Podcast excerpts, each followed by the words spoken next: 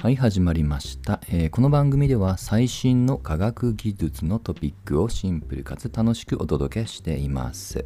えー、今日のテーマは代替肉と肉食の歴史と題してお届けします。あの代替肉、まあ、あの他にはフェイクニューミートですかね。この辺りの表現が多いと思います。まあちょっとフェイクっていうとまがいもののねイメージが強いので代替肉の方がいいかもしれません。あの結構ニュースでも私見かけるようになりました。つい最近も、えこれは関西の番組で、え肉を 3D プリンターで出力している、まあ、研究機関の、まあ、紹介がありました。えその中で一つ一つの肉の繊維っていうものを疑似的に再現をしてそれを 3D プリンターで作るというねなかなかあの 気が遠くなりそうなあのシーンでしたがただもうこれ自動化すれば、まあ、数年にはまあできるような話をしてます。で別にあのこういった基礎研究に限らずすでにいくつかの、まあ、業界ではもう代替肉を使ったメニューってものも、えー、もうあの販売されてますよね。私も実は結構あのハンバーガーとかあとはあの焼肉店もいくつかあの、まあ、メニューとしても、えー、見て試したこともあります。結構近いなというのが率直な印象です。もしかしたら目隠ししてわかるのかなっていうのもちょっと自信がないぐらいですね。でちょっとこのあの代替肉の背景なんですけどもあのまあ食料問題っていうキーワードもありますけども比較的私が見る限りではやはり気候変動問題っていうところによった背景が多そうに感じます。はい、であのーおそらくこの代替肉が有名になった一つのきっかけっていうのは、えー、これもあくまで私の主観ですけどもビル・ゲイツがこの代替肉のベンチャーに投資をして、まあ、話題になったっていうところが、えー、多いのかなと思ってます。それはビヨンドミートっていう会社ですね。今時点でも、えー、ビル・ゲイツが最大の株主です。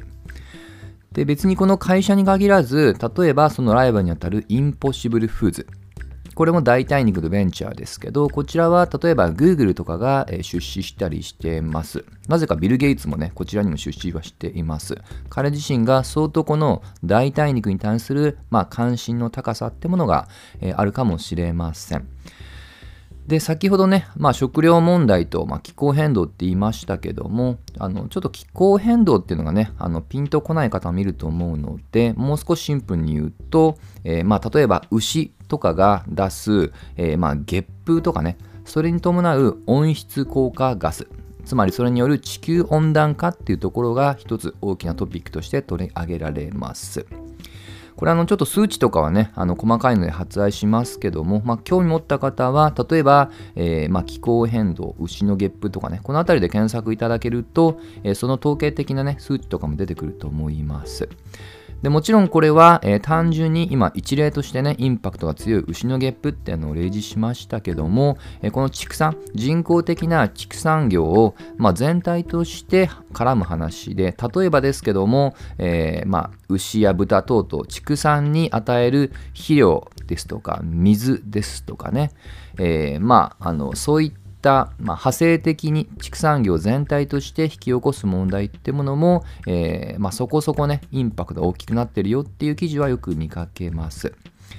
で、ちょっとここで気候変動のところは若干ね、ちょっとややこしいところもあるので、これ以上深入りは避けて、えー、個人的な興味としては、この肉食ってね、当たり前のように話してますけど、なぜ肉がそんなに必要なのかっていうところをね、ちょっと冷静になってみると、自分自身がいい答えが思いつかなかったんですね。で、ちょっとその肉食の歴史っていうのを調べてみました。で、あのー、まず日本だけで見ると、まあ、いかがでしょうかね。私結構明治以降っていうイメージが強いんですね。で、いくつかサイトを見ると、まあ、あの、細かく言うと、実はこの明治の文明開化以前から肉は食べていたそうです。ただし、それを、えー、まあ、肉自身を、まあ、忌避するものとして文化的な背景で食べるのを特に、まあ、高貴な人貴族とかねそういった方々は極力食べるのを控えていたというような、えー、どうも社会的学的な歴史があるようです。で、これあの、言い換えるとですよ。言い換えると、まあ実は、まあ別に日本人が明治以降から肉食に目覚めたではなく、もともと古代から日本においても、やはり肉っていうものを、まあ、本能的か分かりませんが、求めていたということが読み取れるわけです。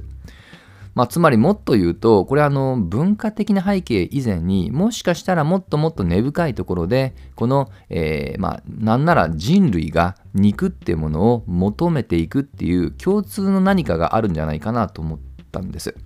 で、もう少しこれを人類学っていうね、観点でフィルターして調べると、やはりそれに近しい仮説っていうのがありました。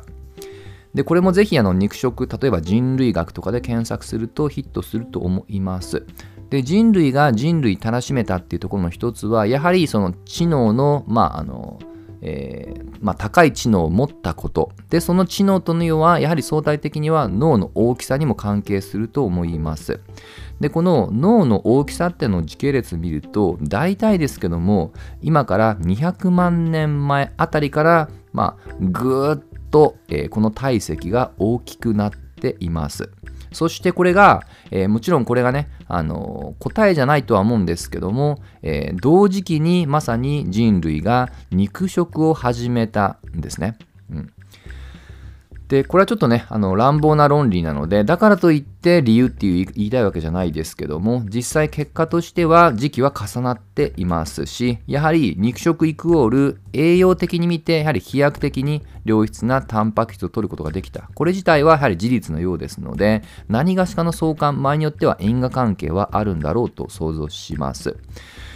で、えー、これあの実はちょっと辿っていくとやはり同じような疑問を持って書籍っていうのも出てました。その一つを挙げると人類はなぜ肉食をやめられないのか。めちゃくちゃダイレクトなタイトルでびっくりしました。でこれのちょっとまあ論点だけをやはり掘り下げるとやはり結構根深いようでこの肉食こそが人類のその生存競争ね。えー、を高めてきた、まあ、生き残ってきたっていうのはやはり肉食っていうものが、まあ、原因だってことをさまざまな、えー、証拠っていうのを提示している本です。でこれは単純に栄養学的な問題だけじゃなくって例えばその異性を獲得するための一つのまあシンボルっていう意味合いもあったりするので、まあ、単純な栄養のあのコスパだけじゃどうもなさそうなんです。はい。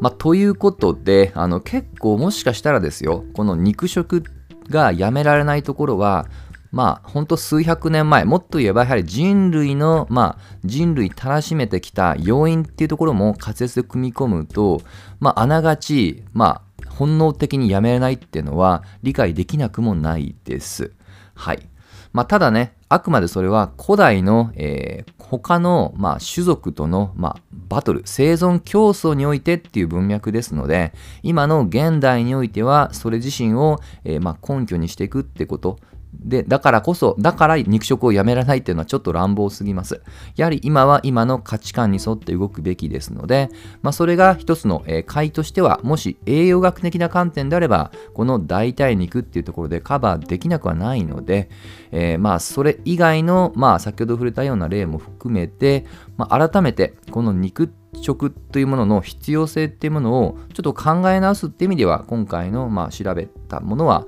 えー、一つのきっかけになりました個人的には。ですので、ちょっとまあ個人的には、まずは、まあ、さっきね、あのハンバーガーうんぬんって言いましたけども、焼肉とかかな。まあ、ちょっとしばらく、えー、まあ、さすがにそれだけにね、やるのは、ちょっとどうなのかなと思うんですけども、個人的には、えー、いろいろと試してみて、果たしてそれで、まあ、本当の肉ってものね、えー、まあ、私の脳自身が求めるのかどうか。このあたりもちょっと自己観察的に試してみたいなと思っています。はい。まあ、いずれにしましても、肉食っていうものが結構、もしかしたらその人類の歴史っていうね、結構大きな話としてそびえ立っているんじゃないかっていうところは、個人的にはね、あの、ちょっと気づきといいますか、関心が強かったところです。といったところで、今日の話は終わりにしたいと思います。また次回一緒に楽しみましょう。